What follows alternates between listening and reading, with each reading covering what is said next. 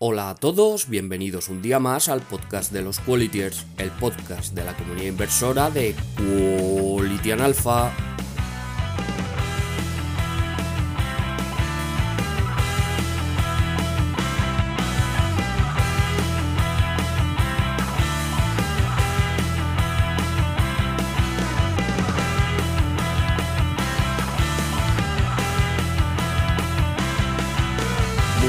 Buenas, hoy es jueves 29 de septiembre y con un programa especial dedicado al cuidado del cuerpo arrancamos la tercera temporada del podcast de los Qualitiers.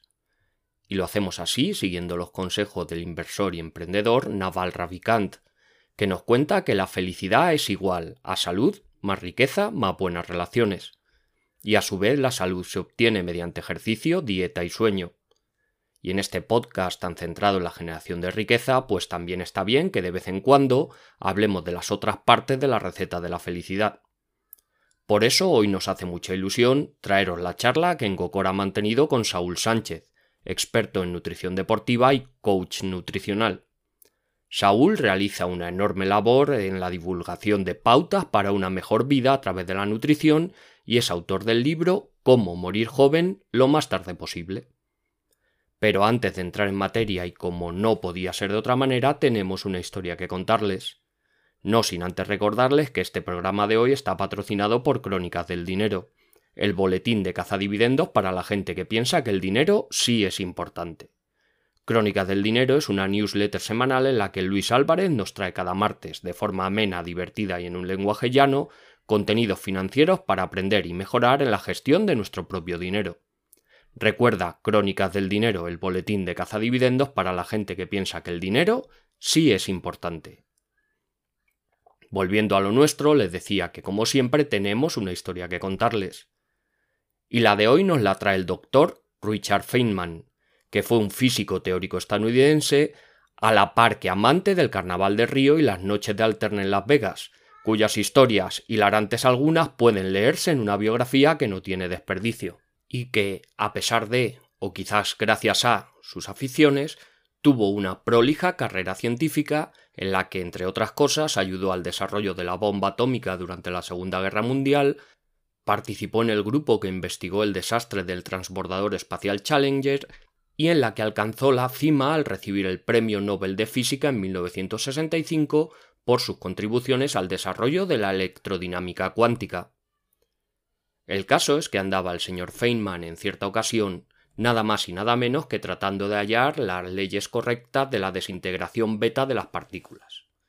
Y por cualquier razón andaba el hombre ciertamente bloqueado, hasta el punto de plantearse si la hasta aquel momento dada por sentada ley del principio de paridad, que se basaba en que todas las leyes de la física habían de presentar una cierta forma de simetría, era válida.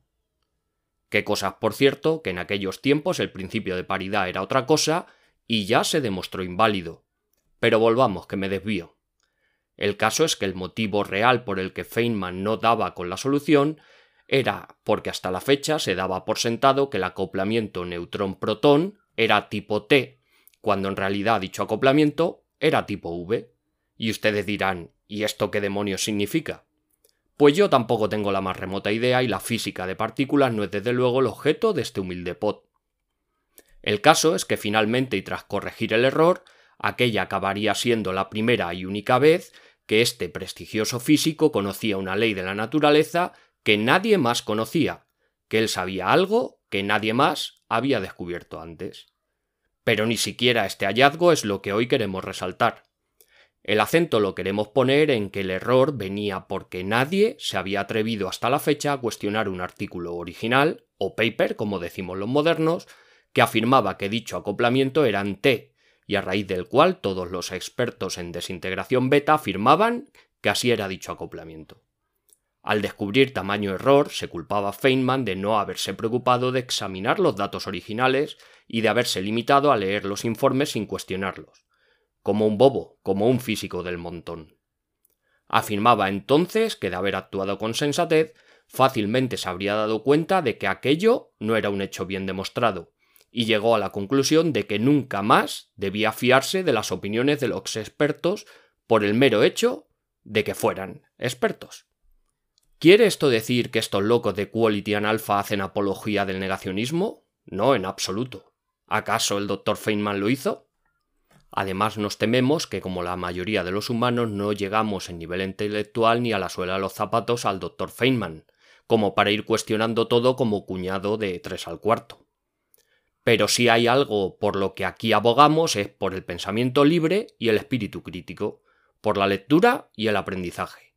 Y esa es nuestra conclusión y nuestro consejo de directa aplicación a un mundo lleno de tópicos y mantras como es el de la inversión. Porque ya lo dice nuestro lema. Lee, piensa, invierte. Y hasta aquí la historia de hoy que esperamos les haya gustado. Hoy un día más os traemos una lección en forma de píldora.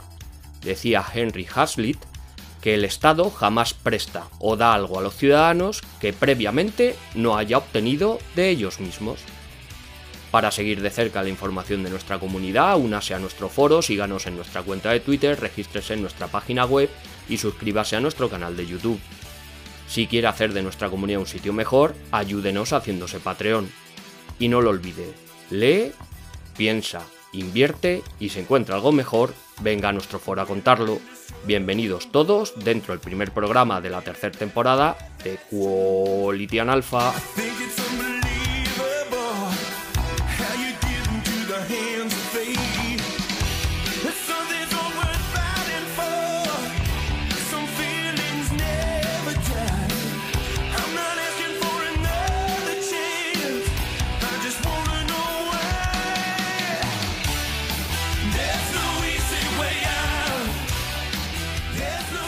Hola, hola, hola, queridos Qualities, bienvenidos a otro programa más en esta nueva temporada 2022-2023, en la que esperemos que el Valencia se alce como campeón de liga.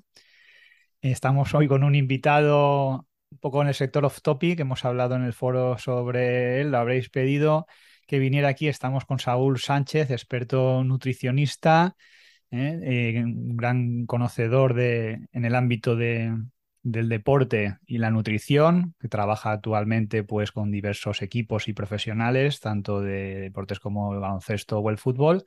Y bueno, ha llamado, ha atendido la llamada de Quality and Alpha. Muchas gracias por estar aquí, Saúl, con todos nosotros y va a tratar de responder vuestras dudas. Hola, bueno, pues eh, muchas gracias a ti también por invitarme. Para mí es un placer estar aquí con, con los inversores. Yo también leo bastante sobre, sobre el tema de la inversión, me parece muy interesante, así que seguro que sale alguna idea, alguna idea que nos pueda servir a todos, a nivel también de salud y de hábitos. Bueno, aprovechamos también para saludar a los inversores y amigos gallegos, que hay muchos por allí muy buenos últimamente. Ha habido evangelizadores por aquella tierra, ya, ya sabéis de, qué, de quiénes hablo y, bueno, han hecho muy buena labor y, y gente joven trabajando y la verdad que eso siempre siempre es positivo, ¿no? Porque el tema de la inversión nosotros lo planteamos de muchas maneras, pero una de ellas, pues aparte de alcanzar una cierta libertad financiera, pues es el día de mañana tener una seguridad, tener unas pensiones garantizadas por uno mismo, no por un tercero, y, en eso pues es muy importante la inversión y principalmente pues en, fondos y en acciones, que es de lo que solemos tratar. Sí, bueno, a mí también lo, que tú comentas. Eh, yo también tengo un poco esa idea, entonces desde hace unos años me empecé a interesar y yo creo que es algo que va muy, muy en la línea con los hábitos de vida saludables. Al fin y al cabo, cuando tú te cuidas, cuidas la dieta, haces ejercicio, estás pensando en un futuro y cuando inviertes, pues también lo estás pensando, al fin y al cabo, de, poder mantener tu nivel de vida o, de poder tener más tiempo libre a medio plazo. Y pues se trata un poco, al fin y al cabo, de, de lo mismo, ¿no? Que es de vivir mejor, cuanto más tiempo, pues, pues mejor también. Bien, pues eh, sin más dilación vamos a pasar con las preguntas, los que muchos ya le seguís en Twitter a Saúl. Y bueno, el que no le siga puede encontrarlo por Saúl Nutri. Ahí tiene enlace a su página web donde podéis encontrar recomendaciones. Podéis, eh, bueno, tiene un libro muy interesante también que podéis comprar o los que necesitéis algún curso o asesoramiento en temas de nutrición, pues también podéis consultarle. Bueno, nuestro primer invitado preguntador de hoy es un habitual de, nuestro foro y de las redes, es José Luis Especulata, de las, un amigo de las Vascongadas, y nos pide tu opinión sobre los probióticos. Si son necesarios o con una buena alimentación no hacen falta, si se abusan de ellos puede ser malo y, y cuándo y a quién se los recomendaría. Y muchas gracias, dice. Vale, pues malos no suelen ser. Es decir, tendríamos que consumir cantidades muy grandes de forma crónica. No se han reportado casos de, de, de, personas que hayan tenido efectos secundarios o problemas por probióticos, que yo sepa, vaya. Ahora bien, para todo el mundo, bueno, en líneas generales, si incluimos alimentos fermentados en la dieta, comemos variado, sobre todo alimentos frescos también, eh, y, alcanzamos los requerimientos de fibra, que este es uno de los principales talones de Aquiles de, la población, no serían muy necesarios, salvo que la microbiota pues, sufra alguna desregulación, ¿no? pues que empezamos a experimentar problemas intestinales, gases, reflujos, diarreas, o que los con un tratamiento con antibióticos. Pero sí que es verdad pues, que tienen esos, esos nichos de aplicación. ¿no? Pues cuando algo pasa y lo achacamos a la microbiota, pues se pueden incluir. Ahora, elegirlos bien no siempre es sencillo, porque hay que conocer las cepas, hay que conocer también la cantidad de unidades formadoras de colonias, hay que tomarlos adecuadamente, a veces con las comidas, otras veces solos. Entonces, digamos que es un poco, es un poco lioso para la persona que no es especialista. Pero bueno, es un suplemento a tener en cuenta que sirve para bastantes cosas, pero bueno, si nos encontramos bien y en líneas generales en condiciones normales, no se debería de introducir porque sí, ¿no? Se puede, no pasaría nada, pero tampoco es lo más recomendable. Vale, ah, porque has comentado el tema de la fibra y, yo veo que hay mucha gente que acude al médico de cabecera con problemas, mm, es algo muy habitual, problemas de estreñimiento o incluso estreñimiento crónico y, también probablemente yo pienso que debe estar más, más enfocado o la culpabilidad puede provenir más del tema de la dieta a lo mejor que los propios suplementos, ¿no? Porque la mayoría de gente, pues bueno, la dieta se basa principalmente eh, en pan, ¿no? En hidratos, en hidratos de carbono. Y la fibra ah, muchas veces brilla por su ausencia o no es lo suficiente que tuviera que ser. Claro, eh, de hecho es uno, cuando la gente viene a mi consulta o, adquiere mis asesoramientos y les hago algunas modificaciones, de las primeras cosas que haces es aumentar el consumo de verduras, porque normalmente no es muy elevado, también metes un poquito más de pescado y luego varías un poco el aporte de carbohidratos, ¿no? Pues igual aumentas los tubérculos, reduces lo que son cereales refinados y esto todo va mm, enfocado pues, a, cubrir este requerimiento de fibra, ¿no? que se estipula en 25 gramos al día y que realmente poca gente consigue satisfacerlo. Y de las primeras cosas que te dice todo el mundo es, no, pues desde que empecé a seguir el planteamiento, resulta que ahora voy muy bien al baño y antes me costaba un montón, ¿no? o ya no tengo estreñimiento. Y viene un poco todo derivado de esto, de que aumentamos la fibra, eh, la motilidad intestinal se vuelve más eficiente porque digamos que el volumen del bolo fecal es más grande, a partir de ahí hay unos mecanorreceptores que trabajan, los movimientos del intestino pues, son fuertes y por lo tanto pues, el tránsito es más sencillo y las personas es lo primero que sienten, ¿no? porque al fin y al cabo después tú para notar mejoras a nivel de mm, vitalidad o alguna función determinada quizás necesites un poco más de tiempo, pero en 3-4 días que tú cambies la alimentación, en lo que es eh, ir al baño, lo vas a notar positivamente, ¿no? es de las primeras cosas que se refieren. Muy bien, vamos ahí con el siguiente. Nuestro amigo Luis pregunta sobre, sobre el café. Dice, siempre es un debate con muchos fanáticos y detractores. Yo me considero de los detractores del café, ¿no? Dice, primero, si a grandes rasgos nos puede hablar un poco de los pros y los contras de la ingesta de café para la vida general y para hacer deporte. Luego dice, segundo, si es cierto o no que es bueno eh, en el preentreno. Luego dice, si el café solo sin leche ni azúcar rompe el ayuno o no. Y la cuarta, si el té sería una buena alternativa. Vale, empezamos. Vamos de, por la primera. No, vamos a empezar por el final. Ah, el, té siempre es una buena alternativa. También es muy positivo. Tiene antioxidantes, tiene un poco de teína que es menos fuerte que la cafeína. Está muy bien. Vale, entonces el té y las infusiones, como, como norma general, es positivo incluirlas en la dieta. Después, el café solo sin azúcar ni leche no rompe el ayuno. De hecho, es una de, los, de las bebidas que se aconsejan en ayunas porque reduce el apetito, lo suprime y además modifica la utilización de los sustratos energéticos. Esto quiere decir que para hacer lo mismo vas a utilizar más cantidad de grasa y menos de carbohidratos. Por lo tanto, te va a ayudar a perder grasa si es lo que necesitas. Después, a nivel de rendimiento deportivo, eh, el café no como tal, pero sí la cafeína, que está incluida en la mayor parte de los cafés, es de los que cuentan con más evidencias, de los más estudiados. Podríamos decir creatina y cafeína como los dos casi indispensables, ¿no? sobre todo en, competición.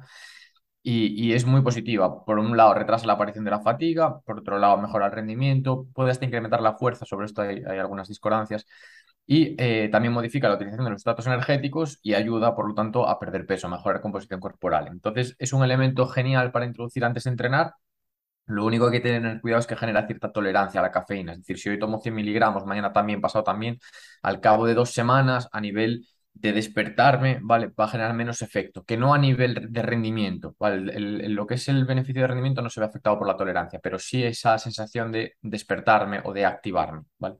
Por lo demás no hay problema. Y luego hay que tener cuidado de no pasarse, porque tiene una dosis tóxica, ¿vale? Si nos pasamos de cafeína, pues es contraproducente, obviamente.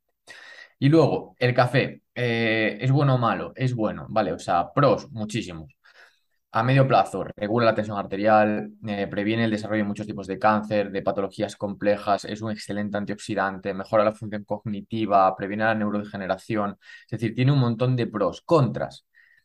Como contras solo podríamos citar la cafeína del café en dosis inadecuadas. Vale, por ejemplo, la cafeína a corto plazo aumenta la tensión arterial. Entonces, quizás en un hipertenso una dosis elevada de cafeína no sea la mejor opción, pero tenemos la opción del café descafeinado, ¿vale? Que también se ha demostrado que tiene casi los mismos beneficios para la salud que el café normal. Quizá no para composición corporal, pero sí para la salud a nivel de prevenir patologías complejas. Se ha comentado por ahí que si el proceso de descafeinado del café genera acrilamida y estás mala y demás, bueno, lo que nos dicen los estudios a día de hoy es que tiene muchos más beneficios que contras. Entonces, el café en líneas generales es una sustancia, es una bebida muy interesante, de las pocas, eh, junto con el agua, que se debería de incluir de forma regular en personas adultas, ¿vale? Sobre todo cuando hablamos de café con cafeína.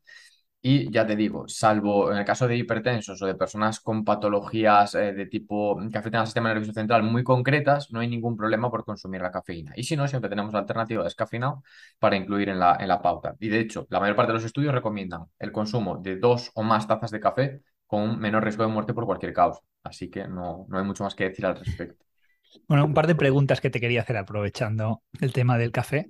Una es si tiene, puede tener alguna afección sobre el sistema nervioso a, largo plazo, ¿no? Esa tolerancia a la cafeína que provoca y el insomnio.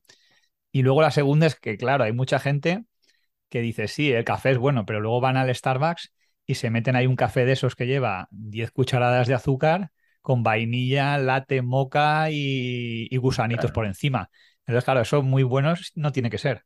Claro, claro. Estamos hablando de café. Entonces, cuando hablamos de café, como café expreso típico italiano, ¿no? O el que te haces en tu casa, pues que es agua, café y, si quieres un poco de leche, eso es perfecto. Luego, si ya le empezamos a, introducir azúcar, pues es como todo. El, chocolate o el cacao. El cacao es un elemento buenísimo para la salud, un montón de antioxidantes y demás. El colacao o similares es positivo? No, ¿por qué? Porque tiene más azúcar que cacao. Entonces ya estamos aquí invirtiendo el orden de los ingredientes. Entonces sucede un poco eso. Eh, ¿Qué pasa? Que muchas de las opciones que nos dan con café o con sabor a café realmente no son café, ¿vale? Pues lo que se vende en el Starbucks probablemente tenga más cosas que café y ahí ya estamos un poco alterando la, la situación. Pues y en cuanto a la cafeína... Igual tiene de todo menos café.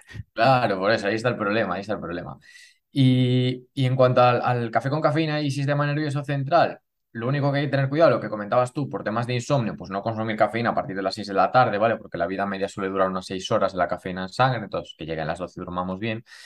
Y eh, a, largo plazo, o sea, se está empezando a demostrar que la cafeína tiene efectos positivos a nivel cognitivo, a nivel del sistema nervioso central, incluso puede prevenir Parkinson y Alzheimer y realmente se están mm, eh, hablando de pocos efectos negativos. Entonces, digamos que es una sustancia bastante segura. Ya te digo, pues por ejemplo, igual en una situación de demencia avanzada, pues no es lo más adecuado, igual en una situación de trastorno bipolar no es lo más adecuado, pero ya estamos hablando de patologías ya mm, afloradas, ¿no? A nivel preventivo funciona bien. Y el hecho de que genere tolerancia y esto esté relacionado con algún tipo de problema, no hay ninguna, no está demostrado, es decir, no hay asociaciones evidenciadas. Por lo tanto, a mí me parece un elemento ideal para incluir en la, en la dieta. Y un edulcorante, por ejemplo, tipo stevia o similar, ¿cómo lo ves? Porque sí que he leído, por ejemplo, que el azúcar moreno que nos venden en realidad tampoco es azúcar moreno sin refinar, sino simplemente es un tema de marketing. Sí, el azúcar es como la panela. Tú vas a, vas a junto de, a casa de, mucha gente y te dice, no, yo azúcar no tomo, abre la despensa y tienen panela allí, ¿no? Y dices, pero esto es azúcar, o tiene azúcar moreno. No, yo tomo azúcar morena, es lo mismo. O sea, realmente a efectos prácticos es, es muy, muy, muy, muy similar. La stevia dentro de, los dentro de edulcorantes es de lo mejor que podemos incluir, ¿vale? De hecho, se, se cataloga como un edulcorante natural y no artificial porque sale de una planta pero eh, está demostrado que genera alteraciones en la microbiota. Yo siempre digo lo mismo, no sabemos cómo esto va a afectar dentro de 10 años, entonces lo mejor es consumo prudente. Por tomar dosis bajas y no de forma excesivamente regular, no creo que pase nada, pero ahora si todos los días nos tomamos eh, tres cafés con tres cucharadas de stevia, dentro de 10 años, ¿cómo va a estar la microbiota o el sistema renal? No lo sé, no tenemos respuesta para eso, entonces mejor prudente. Mm. Mucha gente en el mundillo de la inversión, pues a veces ponen de ejemplo, no sé si has visto la dieta de Warren Buffett, que se, se nutre de, de Coca-Colas y, hamburguesas.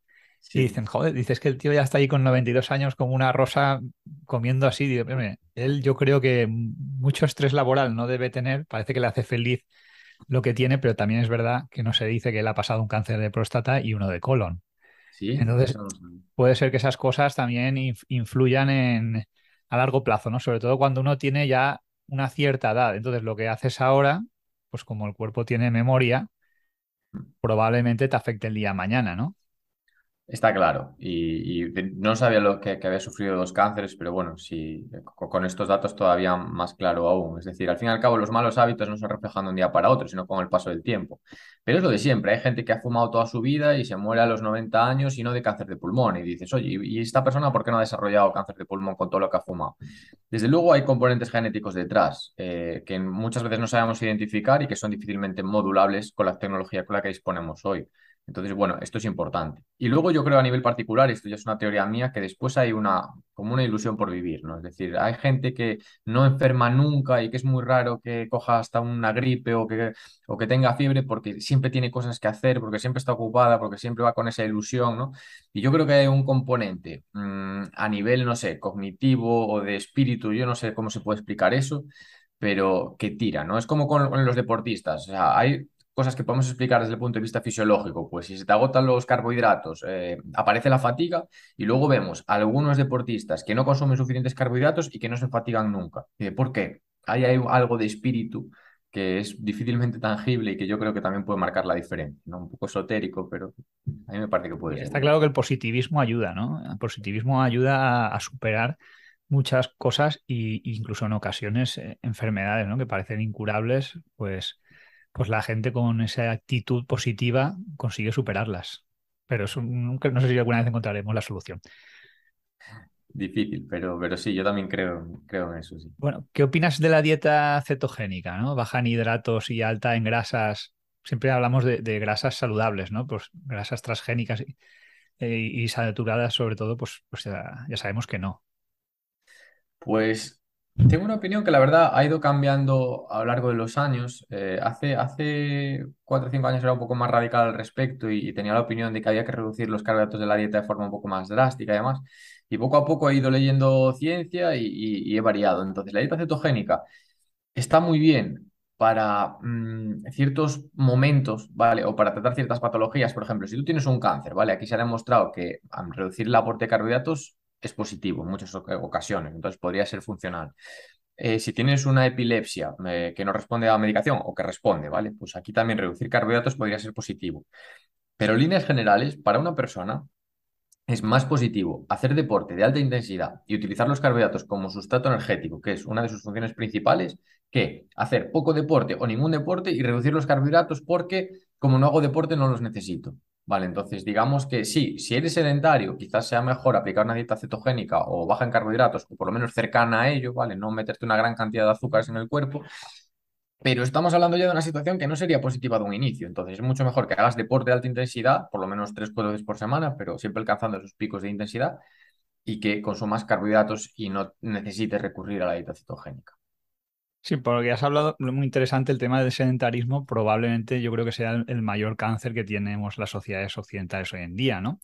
Y de hecho la cronificación de muchas enfermedades como la diabetes tipo 2, la hipertensión y las arritmias, que yo creo que son las tres más comunes, sobre todo entre la gente de más de 60 años ya, se producen precisamente por ese sedentarismo.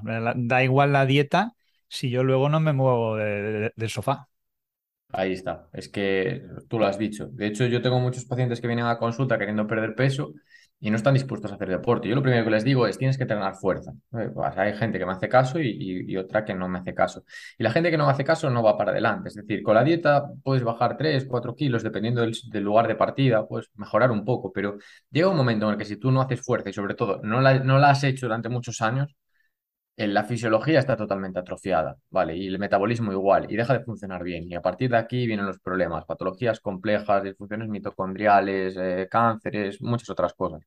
Y mucha gente no se da cuenta de esto y no está dispuesto a cambiar además este punto, ¿vale? Y incluso hay mucha reticencia, ¿no? Porque hay gente que, que sí que mm, yo le recomiendo, ya deporte de fuerza, y me dice, vale, voy a hacerlo, ¿no? Y realmente su disposición no es mala, y empiezan a hacer deporte de fuerza, pero al final el deporte de fuerza que hacen es a muy baja intensidad, no incrementan progresivamente el volumen o los pesos manejados o, o sea, como que quieren dar lo mínimo posible, ¿no? Juegan a la ley del mínimo esfuerzo. Y no vale. Se está demostrando que realmente lo positivo es entrenar a alta intensidad. Bien hablemos pues de hits o bien hablemos pues de levantar pesas, pero tú tienes que seguir una progresión y continuarte exigiendo. No es, no, yo, ya estoy cómodo aquí, voy a hacer lo mínimo posible. Esto no a medio plazo no genera buen resultado. La verdad es que cuesta porque yo, yo empecé, bueno, llevo un año más o menos ya entrenando fuerza y cuesta porque llega un momento que te estancas, ¿no? Y si estás levantando, a lo mejor empiezas flojo, pues levantando 10 kilos y, ahí te ves que progresas, pero cuando ya llevas 40 o 50 y ahí dices, ostras, ya dar un paso más cuesta muchísimo. Y, ese esfuerzo, y ese esfuerzo, esa constancia es lo más complicado, ¿no? Y, y esforzarte un poquito más cada día. Tú luego generas un hábito, al fin y al cabo es, es, una cuestión también muy educacional. Yo, por ejemplo, llevo haciendo, entrenando fuerza desde que tengo 12 años, pues tengo 28 ahora mismo, más o menos 16 años llevar entrenando, y jolín, yo a día de hoy progreso muy, muy lento, muy lento, porque ya probablemente esté cerca de, mi tope genético, quizás, ¿no? Al fin y al cabo, le, dedico muchas horas. Y bueno, lo que hay que hacer es no frustrarse, pero yo también tengo ese hábito de decir, yo sé que todos los días, a esta hora, a esta hora voy a entrenar, entonces ya lo tengo organizado. Para mí no es algo que yo tenga que pensar, ya sé que lo voy a hacer. Entonces mi día está organizado en función de que yo sé que a esta hora y a esta hora entreno y luego pues no desmotivarse, pero sobre todo la, cuestión de, constancia es de, marcarse ese hábito y de que ese hábito está ahí y yo sé que los últimos 16 años no se ha roto, es muy difícil que mañana se vaya a romper, no tendría que pasarme algo muy grave. Entonces, bueno, sobre todo enfatizar en ese componente educacional de transmitirle a las nuevas generaciones que es muy importante hacer esto de forma diaria y luego pues eh, que poco a poco sea el hábito lo que va marcando la progresión. Muy bien, nos pregunta Cas Portfolio un amigo también del foro, si es bueno comer hígado riñones y es verdad que en los riñones e hígado se acumulan sustancias nocivas como metales pesados. Pues ambas, ambas cuestiones podríamos responder con un sí. Es bueno, es bueno porque son alimentos de alta densidad nutricional, ¿vale? Tienen muchos minerales, tienen bastantes vitaminas, entonces, eh, sobre todo en casos de déficit, pues por ejemplo, tenemos una anemia por déficit de hierro, pues quizás introducir hígado o vísceras puede ser positivo, ¿no? Para prevenir en algunas ocasiones. Pero, eh, como todo, eh, no se debe abusar en este caso. ¿Por qué? Porque, como bien dice nuestro compañero, pues tienen, pueden acumular toxinas, incluso ciertos metales pesados. No debemos olvidar que al fin y al cabo el hígado del, animal también es un elemento que depura, entonces pues acumulan elementos nocivos en él. Y si abusamos, pues esos elementos pueden pasar a nuestro propio organismo, pueden acumularse en nuestro hígado o en otros tejidos blandos y por lo tanto generar, generar problemas a medio plazo. Entonces sí, pero con moderación. Vale, bueno, un amigo también nuestro, olvídate de tu cerdito, que está en un gran promulgador de la educación financiera en Twitter, prácticamente altruista, Antonio, y hace varias preguntas, ¿no? dice, ¿cuáles son los beneficios de la toma de colágeno hidrolizado con magnesio para el fortalecimiento de articulaciones y huesos y así poder tener una vida más larga practicando deporte incluso en edad avanzada, cuando la artrosis te puede causar ciertos dolores? Bueno, ya sabemos que la artrosis y la artritis pues son enfermedades que afectan a los huesos y a las articulaciones respectivamente y, es un problema lo que él dice, sobre todo en edades avanzadas, bueno, ya a partir de los 50-60 ya hay gente que empieza a tener esos problemas. ¿Cómo podemos eh, mitigarlos ¿no? o, luchar contra ellos, si es que se puede? Sí, pues bueno, eh, en primer lugar, el trabajo de fuerza es muy importante aquí de nuevo, ¿vale? No abandonar esos buenos hábitos, porque en el momento en el que dejamos de entrenar, las articulaciones empiezan a atrofiarse, se genera menos eh, líquido que lubrica, bueno, y, los marcadores inflamatorios se descontrolan. Y luego, desde el punto de vista dietético, el colágeno hidrolizado puede ser una buena solución, pero tenemos que asegurarnos de que es hidrolizado para que se absorba correctamente. El magnesio podría ayudar, pero bueno, a mí no es uno de los suplementos que más me gustan, desde luego las evidencias son limitadas. Y sí que puede ser interesante cubrir el requerimiento de vitamina C, ¿vale? Porque la vitamina C es uno de los elementos que modula la síntesis de colágeno, que es la proteína que forma parte de todos los tejidos del organismo prácticamente, ¿vale? Entonces, Cuando nosotros consumimos suficiente vitamina C, aseguramos que estamos produciendo colágeno en cantidades suficientes, siempre y cuando lleguemos al requerimiento proteico diario, y de esta manera vamos a mejorar la función de las estructuras y reducir los dolores. Y luego, todo aquello que vaya encaminado a modular el nivel de inflamación en el organismo va a ser bueno, y lo más característico aquí sería el omega 3. La vitamina D también es importante porque muchas personas con artrosis o artritis presentan déficit y sin ella también, pero bueno, en este caso, pues mm, peor todavía. Entonces, asegurar que el nivel de vitamina D es adecuado también será determinante y luego incluir ciertos antioxidantes en la pauta nos puede ayudar. ¿Por qué? Porque al fin y al cabo, cuando se produce oxidación, hay una respuesta inflamatoria detrás. Entonces, el hecho de modular este equilibrio redox va a permitir también modular el equilibrio inflamatorio y así, pues, evitar eh, dolores o evitar molestias y sobre todo también mejorar la recuperación. La, la vitamina D es muy importante, ¿no? O, la hormona D, porque además ayuda a prevenir enfermedades de tipo neumológico e incluso pues situaciones como las que se derivan de, enfermedades tipo el coronavirus o, la propia gripe, ¿no? Y, eso, bueno, aparte de, de, estar en el sol, pues también en muchos alimentos, ¿no? Como el pescado azul o las mantequillas. Y yo creo que ahí la, mucha gente eh, peca de déficit de, la vitamina D. Y luego lo del colágeno, claro, es que hay muchos productos que te lo venden como que lleva colágeno y que lleve colágeno no quiere decir que tú lo sintetices en colágeno en tu cuerpo, que es algo que lleva muchas veces a confusión. Justo. Eh, la, molécula de colágeno para que se pueda absorber además tiene que tener una estructura determinada, por eso hablamos de que tiene que ser hidrolizado. Entonces esto es determinante. Y, y si no, bueno, puede tener colágeno, pero eso no se va a traducir en un beneficio. Vale, nos quedamos con la vitamina C entonces. Bueno, la siguiente pregunta que hace, muy interesante, está muy de moda, beneficios de la dieta intermitente con varios días o sesiones de ayuno para supuestamente ayudar a limpiar el cuerpo y el hígado y facilitar la desinflamación de los tejidos se ha demostrado que el ayuno intermitente, o bueno, por lo menos hay estudios ya que hablan de que puede favorecer la longevidad y la autofagia de las células más antiguas. ¿Qué nos puedes decir de esto? ¿Estás de acuerdo? O si piensas que es bueno hacer, pues no sé, un ayuno de 12 horas, de 16, alguien lo lleva a 24, lo cual ya no parece muy saludable, sobre todo si haces deporte. Vale, eh, bueno, el ayuno, en el ayuno hay una buena parte de verdad y otra buena parte después de, especulación alrededor, ¿no? O sea, se ha como mitificado mucho. El ayuno en, principio es positivo, ¿de acuerdo? Es positivo porque al fin y al cabo controlamos y luego a nivel de inflamación puede controlar un poco los mecanismos inflamatorios y, oxidativos también, ¿vale? Pero tampoco hace magia, es decir, eh, el hecho, por ejemplo, de depurar el cuerpo no hay que depurarlo. Es decir, el cuerpo tiene ya órganos que son el hígado y los riñones que se encargan de, los mecanismos de depuración y de garantizar una estabilidad. Entonces, basta con que no eh, entorpezcamos su función, es decir, con que no bebamos alcohol con, de forma habitual, con que no consumamos grasas trans, cuidado con los aditivos, ese tipo de cosas.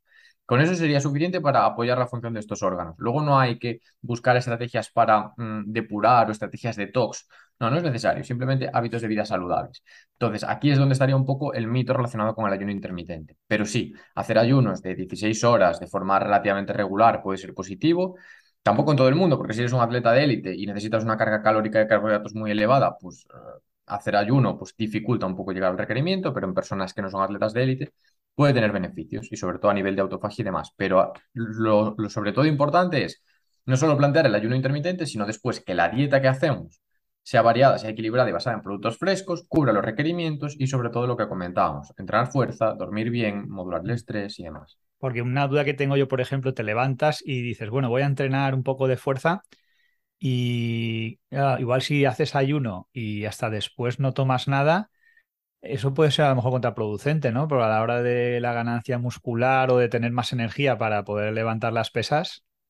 Claro, al fin y al cabo, positivo cuando entrenamos fuerza dependemos del glucógeno, de la glucosa circulante y del glucógeno acumulado. Si entrenamos en situaciones de ayuno, es poco probable que los depósitos de glucógeno estén llenos. Vale, entonces, ¿qué pasa? Que el rendimiento va a ser inferior. Si el rendimiento es inferior, pues yo no entreno a la intensidad que debiera y por lo tanto después no se van a consolidar las adaptaciones que esperaría. Y de la misma manera, tenemos que tener en cuenta que los carbohidratos son uno de los elementos que median la activación de las rutas metabólicas anabólicas, es decir, de todo lo que se relaciona con hipertrofia. No solo dependen de las proteínas, sino de los carbohidratos. De hecho, está demostrado, por ejemplo, que la dieta ceto está bien para perder peso y preservar músculo, pero no es lo más apropiado para ganar músculo. ¿vale? Para ganar músculo hay que introducir carbohidratos en dosis superiores a 3-4 gramos por kilo de peso día. Vale, entonces en este sentido, pues habría que tenerlo en cuenta. Si mi objetivo es hipertrofiar el ayuno intermitente, ¿se puede practicar? Sí, se puede, pero hay opciones más eficientes, ¿no? Entonces, eh, es algo importante. Y luego, eh, a la hora de entrenar fuerza, hacerlo en ayunas no es lo mejor. Puedes entrenar resistencia en ayunas, sin sobrepasar el 60-65% del volumen máximo de oxígeno. Pero cuando hablamos de fuerza, es mejor ir desayunado y con un aporte de carbohidratos óptimo y con los depósitos de glucógeno lo más llenos posible, para así rendir adecuadamente. Yo me acuerdo a veces cuando salía en bici y, me acordaba de la famosa pájara, ¿no? siempre salen en, los, en las carreras, en la vuelta ciclista y en el tour, cuando van, en, bueno, y los ciclistas lógicamente sí que están bien alimentados, pero cuando llegan a ese punto que se quedan sin reservas de energía, te quedas frito, ¿no? Y, claro, pues si sales en bicicleta, por ejemplo, sin haber desayunado, pues puede ser, pues te puede pasar perfectamente. Claro, ahí hay que controlar mucho. Por ejemplo, es eso. En los deportes de resistencia se puede plantear y tiene beneficios, incluso el entreno en ayunas, puede mejorar algunos parámetros relacionados con el rendimiento, pero hay que hacerlo con un pulsómetro o hay que hacerlo ya con, o sea, sabiendo en qué rangos de esfuerzo me voy a mover y, teniendo un cierto control de la situación, sabiendo que más de una hora y media no debería de hacerlo, ¿vale? Porque si no, pues me puede dar una pájara. Entonces, hay que, tiene ya que ser un poco más exhaustivo el control que yo llevo de esto para sacarle beneficio y para tampoco pues, correr riesgo, obviamente. Vale, la última pregunta, Antonio, olvídate de tu cerdito, habla del uso de bandas elásticas tipo Teraband con cargas medias, resistencias hasta no poder hacer más de 15 repeticiones para entrenamiento alternativo a las pesas. Dice, usadas, supongo que será lo que hace él, usadas tres veces por semana y una hora en diferentes grupos de músculo, beneficios y limitaciones de la salud de personas adultas con objetivo de mantenerse en forma. Supongo que personas adultas pues se refieren entre 40 y 50 años Ahora está de moda el tema de las bandas y, también que a mí me parece un tema fantástico el de la calistenia, ¿no? Y, sobre todo en los parques y demás. Sí, eh, la calistenia es, eh, yo lo veo mejor porque tiene más capacidad de progresión y realmente es duro, ¿vale? Es decir, a medida que vas progresando se convierte en un deporte súper exigente. El tema de las bandas elásticas, eh, yo personalmente tampoco soy especialista, o sea, no soy mm, licenciado en deporte, ¿vale? Quizás hay un especialista ayude más, pero mi punto de vista es que están bien para mm, cubrir déficits, ¿vale? O para entrenar ciertos rangos de movimiento, patrones, o para evitar dolores, o como elementos preventivos de lesiones, pero cuando nuestro objetivo realmente es eh, ganar masa muscular, por ejemplo, o mantenernos en forma, o conseguir un rendimiento, no es lo más adecuado. ¿Por qué? Porque al fin y al cabo las resistencias que podemos vencer ahí son relativamente limitadas, ¿vale? Es decir, nunca vamos a poder limitar, imitar con una, una banda un press banca de 100 kilos. ¿Vale? Nunca vamos a poder hacerlo. O un peso muerto de 150 kilos, ¿vale? Y realmente el objetivo no es que todo el mundo levante 150 kilos en peso muerto, ¿vale? Pero sí el objetivo es que siempre estemos incrementando la intensidad en la medida de lo posible y dentro de las, eh, de las posibilidades de cada persona. Entonces, a veces las bandas se nos quedan un poco cortas. Y además luego tienen ese componente de, acomodamiento, ¿no? De que como tú todos los días no estás eh, viendo o no estás tratando de subir intensidad o de cambiar de banda o de subir peso, pues como que te acomodas un poco y al final acabas siendo amarrategui y mantienes siempre el mismo volumen y la misma intensidad de entreno. ¿Y esto en qué se traduce? En el que el cuerpo cada vez gasta menos energía para hacer exactamente lo mismo. Por lo tanto, terminas malgastando el tiempo muchas veces. Entonces a mí me parece más eficiente el tema de las pesas. ¿Por qué? Porque tú vas al gimnasio y ves allí tu mancuernero y coges tus mancuernas de 12, pero al lado te están mirando las de 15 ya, ¿no? Entonces dices, bueno, voy a tener que coger las de 15 antes o después. Entonces ya como vas escalando y si estás en las máquinas, pues vas bajando las plaquitas, ¿no? Entonces es más sencillo modular estos incrementos de intensidad y conseguir así los beneficios. Sí, quizá las bandas, por ejemplo, te pueden ayudar, como al principio, ejemplo, el que empiece a hacer, igual se desmotiva uno que empieza a hacer dominadas y dice que voy a hacer dominadas, se pone ahí y no haces ni una. Entonces, con las bandas a lo mejor te ayudas, pero en el momento en el que ya empiezas a funcionar, igual no es la mejor manera de, de progresar, ¿no? Claro, yo, por ejemplo, esto lo veo mucho en, entreno en, mujeres, ¿vale? Porque todavía queda ese mantra de las mujeres de es que si hago pesas me voy a poner como un hombre. Ni de coña, o sea, no se van a poner como un hombre si no usan esteroides en la vida, ¿no? Pero todavía queda un poco ese mito. Y entonces tienen un poco más al tema, pues entrenar con gomas, entrenar con kettlebell, que está muy bien en la kettlebell también, pero es más, es diferente el tipo de entreno, o entrenar en máquinas porque pueden ir mm, guiadas y con menos peso. Y al final la mujer, con sus particularidades, funciona su, organismo de una forma muy similar al del hombre, es decir, responde bien al entreno de fuerza. Y si entrena con pesas y con peso libre, con mancuernas o con barras, uno no se va a poner como un hombre nunca, porque su perfil hormonal no lo va a permitir. Y dos, va a conseguir muchos beneficios a nivel de corrección postural, a nivel de limitación de dolores, a nivel de mejora de la funcionalidad y, va, va, a experimentar estas, estas mejoras también a nivel de composición corporal. Entonces debemos de quitarnos un poco ese mito de las pesas son para los hombres o si hago pesas me pongo como Schwarzenegger. O sea, Sí, porque yo creo que la gente piensa en ponerse como Schwarzenegger y luego cuando llega la hora de la verdad te pones a entrenar ahí como, un cabrón y dices, no hay manera, no hay manera de acercarse ni de lejos.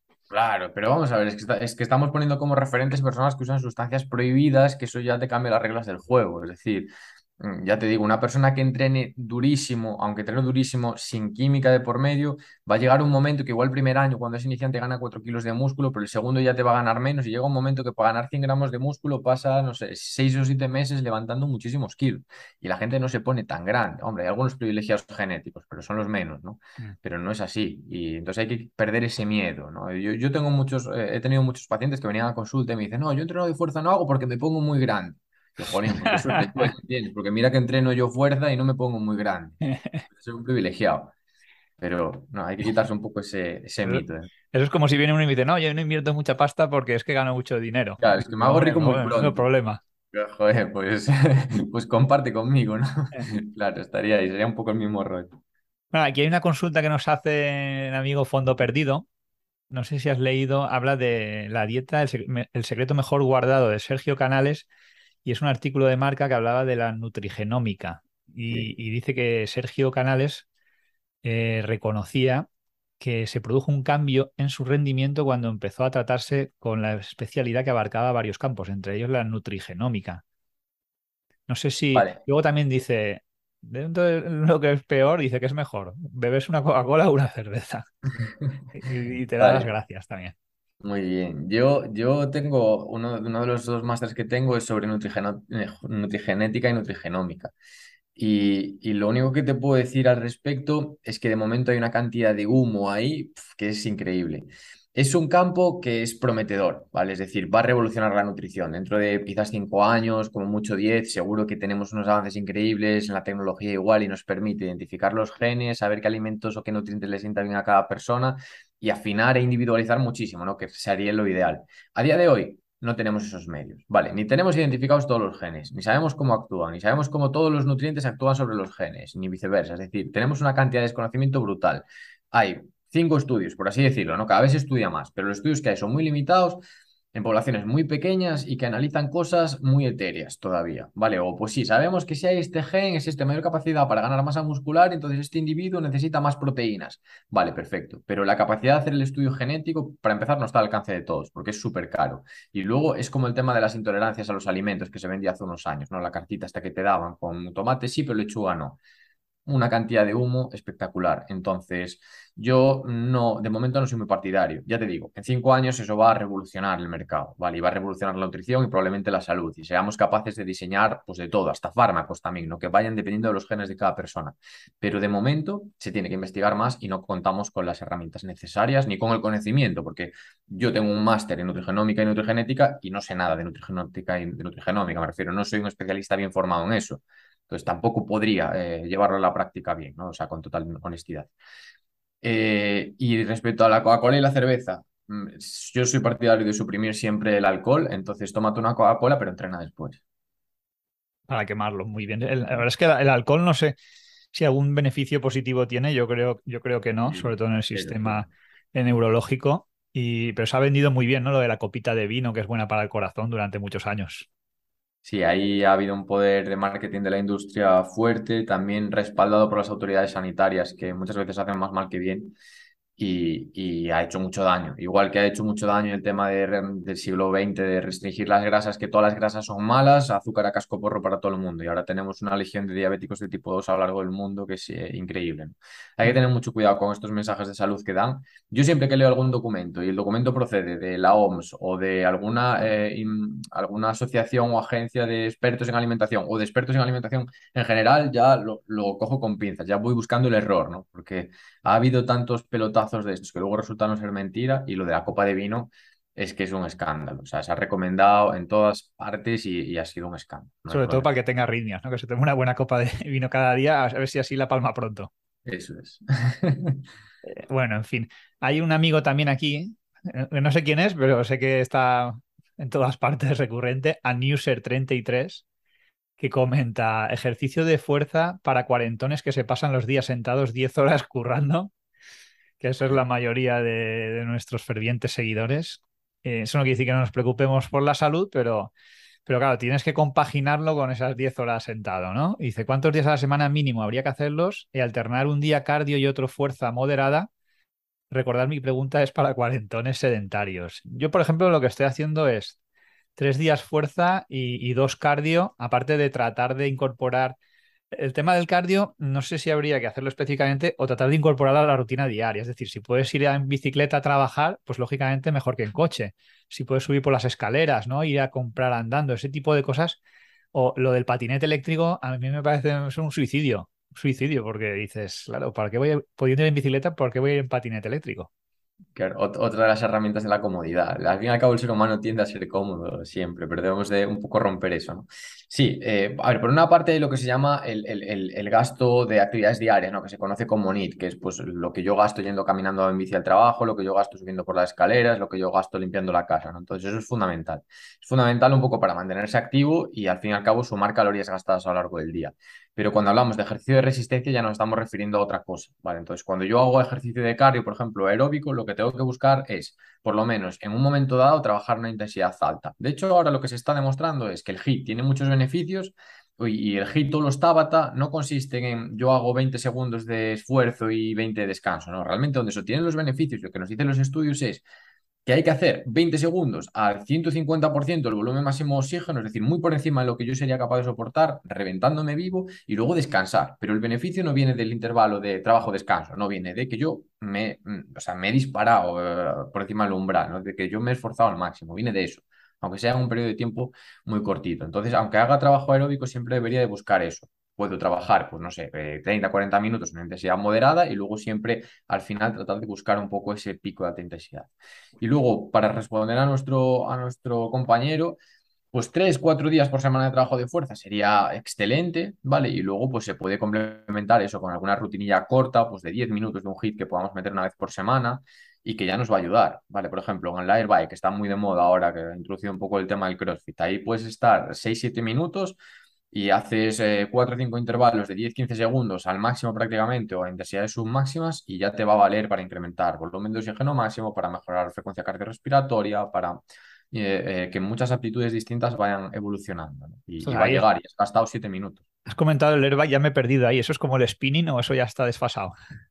El airbike es, es una bicicleta que, que, que, tiras así con las manos, ¿no? Es como una mezcla entre... Una elíptica que parece una tontería, pero eso te, te, destroza por dentro. Es decir, es lo más duro que te puedes echar la cara. Sí, sí. O sea, hace seis minutos de hit ahí y te quieres morir justo después. Pero realmente, para mejorar este tipo de actitudes es, es de lo mejor que hay. Ahí, la elíptica me parece un ejercicio excelente, ¿no? Porque le, pues regular la intensidad y lo que tú dices, y te entrenar a intensidad moderada y ponerle un rato al máximo que puedas, como si estuvieras sprintando para, para tratar de obtener ese beneficio cardíaco. Claro, al fin y al cabo es eso. Siempre hay que tratar de, salir de la zona de confort, aunque sea por tiempo limitado, y de, y de buscar ese, ese máximo. ¿no? Que antes se decía, no, no cojas pesos, no te esfuerces demasiado. No, no, pero coge pesos y esfuérzate demasiado. Es decir, hay más eh, enfermos y más lesionados por estar en el sofá que por haberse esforzado demasiado. Entonces hay que, hay que buscar ese, ese Yo tenía, me acuerdo cuando, cuando yo era joven y jugábamos al baloncesto del padre de un amigo que trabajaba en el hospital y el entrenamiento que nos decía era, mira, he comprado 2.000 kilos de leña, me lo tenéis que subir al tejado. Y decía, joder, dice, nos vamos a reventar la espalda. Decía, ¿qué va? Dice, los que se revientan la espalda son los que están todo el día sentados. Dice, no verás un butanero con problemas de espalda. Claro. y es verdad, porque estaban tan ejercitados que no, no tan fortalecidos.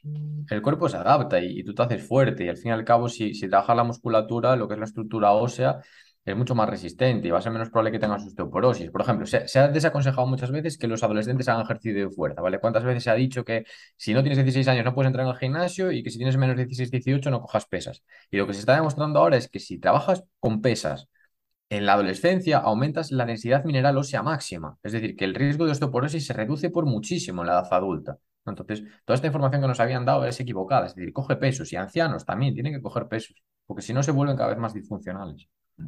Totalmente de acuerdo. Bueno, nos quedan tres preguntitas. Hay una que nos hace nuestro amigo el felador inversor. Eh, imagino que felador sea de celador. hay gente que se dedica, sobre todo gente que se dedica al tema sanitario, eh, enfermeros, médicos, pues celadores, auxiliares, que trabajan en hospitales, hacen turnos de noche y fines de semana. ¿Cómo compaginas eso con una dieta en condiciones, con el ejercicio? Porque es complicado. A lo mejor trabajas 24 horas y luego descansan dos o tres y, es difícil adaptar el cuerpo a, esos biorritmos. Sí, ese es uno de los grandes problemas. Los trabajos a turnos y sobre todo los trabajadores nocturnos eh, tienen grandes desventajas a medio plazo a nivel de salud. La mejor recomendación que les puedo dar es que en estos casos se suplementen con melatonina, ¿vale? Porque va a permitir que regule mejor estos ritmos circadianos, sobre todo antes de dormir, tomarla unos 30 minutitos antes y va, y va a ayudar a, pues a, que el descanso que, que, tengan, aunque sea diurno, sea mejor, se despierten en mejores condiciones y por lo tanto pues puedan sobrellevar eh, esa, esa rutina de entrenar fuerza, luego tengan ánimo también para comer mejor y por supuesto que la dieta la base en alimentos frescos que supriman el alcohol, que consuman suficientes proteínas, suficientes grasas de calidad y demás. Entonces esto va a ser importante. Bien, nuestro amigo Vicente, Vicente Martínez, un buen valenciano amante de la paella, dice, ¿qué opina de los recuperadores deportivos y en qué fase de la temporada tomarlos? ¿Y qué opina del café? Ya has hablado un poco como activador antes del entreno en deporte de resistencia. Vicente es un nadador avezado. Me consta que ha cruzado pues, el Canal de la Mancha, eh, el río Hudson también y me parece que el estrecho de Gibraltar. Aunque ya, ya está de capa caído un poco, ¿eh? pero, pero imagino que irá por ahí eh, también la pregunta. No es poca cosa. Bueno, el café, la cafeína ya lo hemos dicho, está muy bien como preentreno, es un buen, una buena herramienta, uno de los suplementos más testados. Eh, y luego los recuperadores, eh, cuando hablamos de ejercicio de alta intensidad, pues vienen, vienen fundamental, ¿no? ¿Por qué? Porque nos ayudan a, resintetizar glucógeno de forma muy eficiente. De hecho, se ha demostrado que tenemos dos estrategias para, para resintetizar glucógeno. Una, cantidades ingentes de carbohidratos o otra, que es cantidades menores de carbohidratos con proteína de alto valor biológico. Lo bueno del recovery es que utiliza esta última, ¿no? Nos aporta una buena cantidad de proteína que también va a favorecer el anabolismo con los carbohidratos necesarios, más o menos, ¿vale? Para eh, comenzar a resintetizar justo después del ejercicio de forma oportuna el glucógeno. Entonces van a permitir que yo al día siguiente me encuentre mejor, más animado, con menos cantidad de fatiga, muscularmente mucho más suelto y pueda volver a entrenar, pueda volver a, buscar esos rangos de alta intensidad. Entonces, eh, quizás para deportistas que tengan poca intensidad de volumen de entreno no es muy adecuado porque al fin y al cabo es un chupinazo de azúcar, ¿vale? Puede ser bastante energéticos, pero cuando el nivel de intensidad ya sobrepasa un mínimo, el recovery nos va a ayudar bastante y se puede tomar durante todo el año. Vale, y la última pregunta de Fran Mejías dice así, se dice que para perder grasa sin perder masa muscular o incluso con algo de ganancia hay que estar en déficit calórico. Ingerir suficiente proteína entre 1,6 gramos y 2 gramos por kilo y entrenar fuerza. ¿Sería válido este planteamiento, en este planteamiento, el CrossFit como entrenamiento de fuerza? Sí, sí, totalmente. El CrossFit al fin y al cabo combina una parte metabólica con otra parte de entreno de fuerza. Lo único que tenemos que tener en cuenta es eh, lo que venimos comentando, ¿no? Que siempre hay que garantizar que la intensidad es adecuada y es progresiva hacia arriba, ¿vale? Entonces, tratar de no acomodarnos. Lo bueno del CrossFit es que siempre te está exigiendo un poco más y siempre estás compitiendo con el de al lado. Entonces, en ese sentido, pues eh, esta parte está más o menos cubierta. Muy bien, y bueno, una última pregunta que te iba a hacer yo antes de cerrar, que está de moda también el tema del baloncesto, ¿no? Habrás visto el Eurobásquet o algo. Y te quería preguntar también cómo estamos. Bueno, en España yo creo que hemos avanzado mucho, ¿no? Me acuerdo hace, hace 20 años, tenía un vecino que jugaba fútbol a nivel profesional y cuando acababan los partidos se hacían un cigarrito o, o les veías que estaban fofisanos, ¿no? Y entonces el tema del deporte, la nutricional, a la gente se cuida muchísimo. Los americanos yo creo que en eso siempre han sido pioneros, ¿no? Porque porque veías un equipo de baloncesto y tenían un entrenador para, bueno, un psicólogo, un nutricionista, un entrenador solo para tiros libres, un entrenador solo para tiros de campo, mm. ¿sabes? Uno para defensa. Siempre ha estado muy profesionalizado y, ahora lo ves en el equipo, en los equipos, y bueno, la selección española pasa, está eso muy profesionalizado y ves que, que tienen los resultados y al final, cuando consigues hacer un equipo completo, ¿no? Sin individualidades, que consigue competir, los resultados son, pues son extraordinarios, ¿no? Y aparte que también yo creo que estamos en un mundo que es mucho más competitivo y como no cuides cada aspecto de, la propia competición, pues lo vas a tener muy difícil para, llegar al nivel de los demás, porque la gente hoy en día, pues, quiere cuidarse mucho, ¿no? En el tema profesional y supongo que en el particular no tanto, pero llegará un momento que también como como bien dices tú en tu libro, que por cierto, vamos a sortear un ejemplar entre todos los que pongáis un comentario en YouTube o, bueno, o en el podcast o en el propio hilo de, Twitter, se titula Cómo morir joven lo más tarde posible, y, yo creo que eso es lo importante, o sea, morir, morir joven, pero si puede ser a los 100 años, mejor que a los 80.